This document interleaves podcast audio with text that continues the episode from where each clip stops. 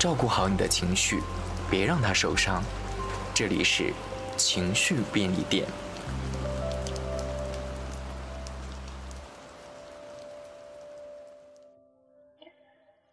我叫静，是一个普通人，我在北京。我的故事就从一个豆瓣十年小组说起。二零一零年十月，我在豆瓣发起了一个小组。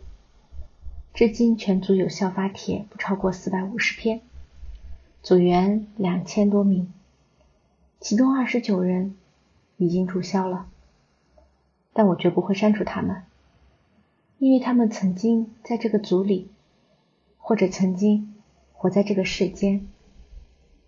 这个小组叫“我家有位乳腺癌”，组员有的是病人，有的是病人家属。也有人从病人家属变成了病人，我自认为很幸运，目前是康复中的病人的家属。简单总结一下，就是妈妈两次原发性乳腺癌，在医疗水平不发达的当地，第一次切除病灶后做了四次化疗，第二次我妈怕了，抛了个硬币，最后决定不化疗，然后是中西医一起上。那三四年里，手术八次，吃药打针无数，最后在一线城市问诊，才知道原来两次治疗方案都错了。第一次其实不用，第二次其实需要。所以为了保险起见，我们决定在那个靶向药没有优惠的年代，自费打赫赛汀。此后就是每年复查、打仿骨转移的针、吃药。因身体受损引发的各种疾病困扰，等等等等。什么是因病致贫？可能没概念的，可以通过《我不是药神》简单了解一下。反正我是至今不敢看这部电影的，因为现实其实远比影视作品更残酷。那种残酷是对病人和家属身体和心灵的折磨。任何一方放弃，大概都会前功尽弃，人财两失。这十年心里崩塌的时候也太多了，不论是这个家里的任何一个人，都没有可能全身而退。这些故事，还有比那些更悲伤的故事，在无数家庭重复上演。有一些场景就像纹身，似乎永永远远的刻在了我的记忆里，摸一下都会痛。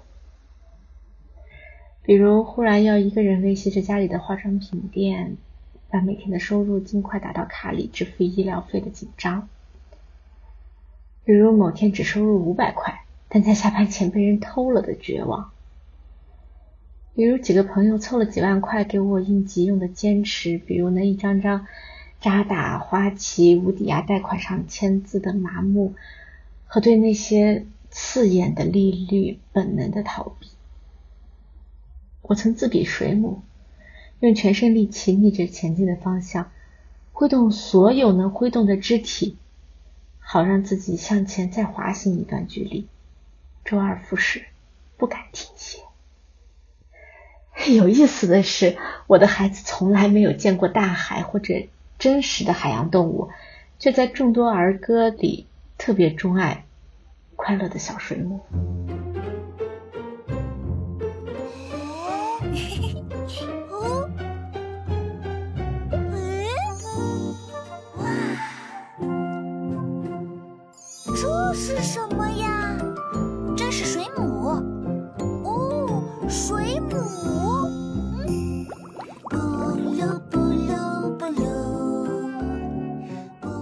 所以，每当我收到小组成员的豆油，或者听说身边有人也有遭遇类似的情境，或者看着组员人数增加，心里都是极其复杂的。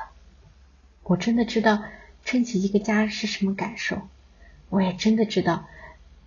组员每增加一人，背后都代表着一个抗癌路上的家庭。如果一定要让我给点什么建议，那我觉得有两点非常重要的问题：第一，要坚强，要有生存动力，不要放弃，哪怕是可能的一点点遗憾都不要有，全力而为，不要让自己未来后悔曾经没有尽力。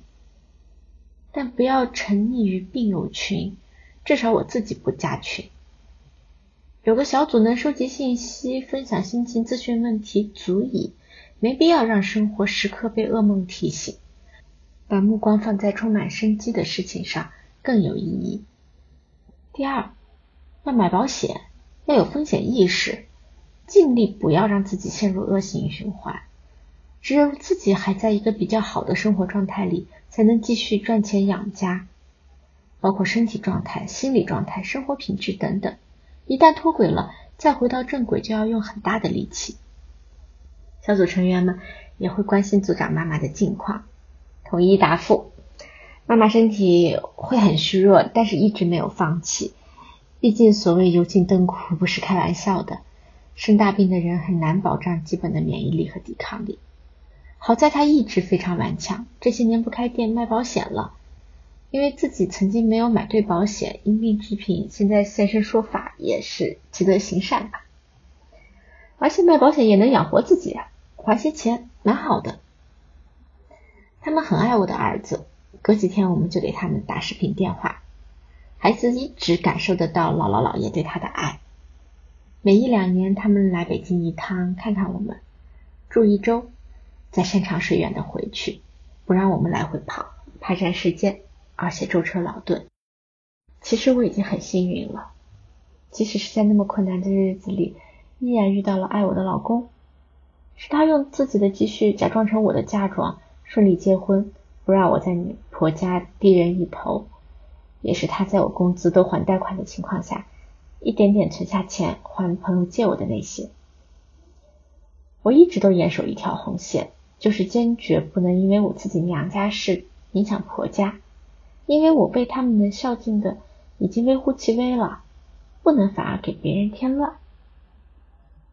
之前看到有生活组里的人发文说没钱不敢结婚，我太明白是什么感觉了。虽然我没钱也结婚了，但那些年我真的不敢生娃。所幸后来孩子也有了，生活也没有太大影响，一切困难都看得到胜利的曙光。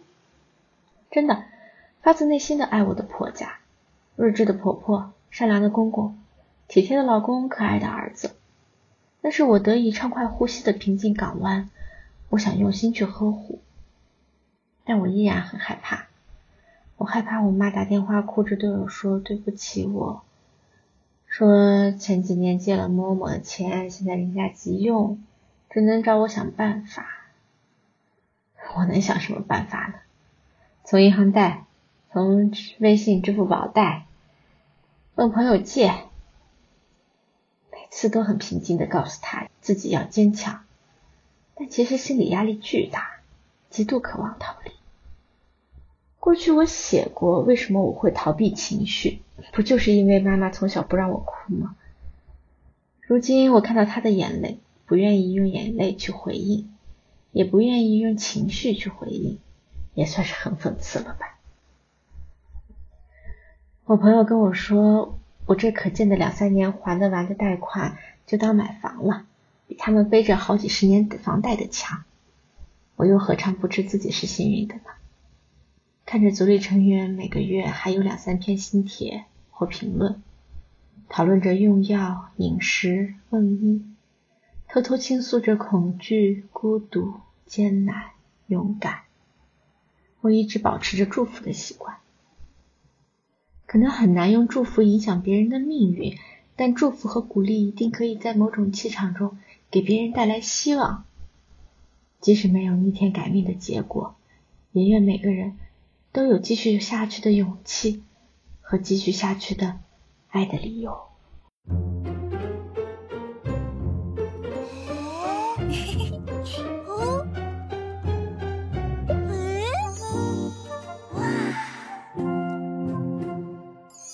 是什么呀？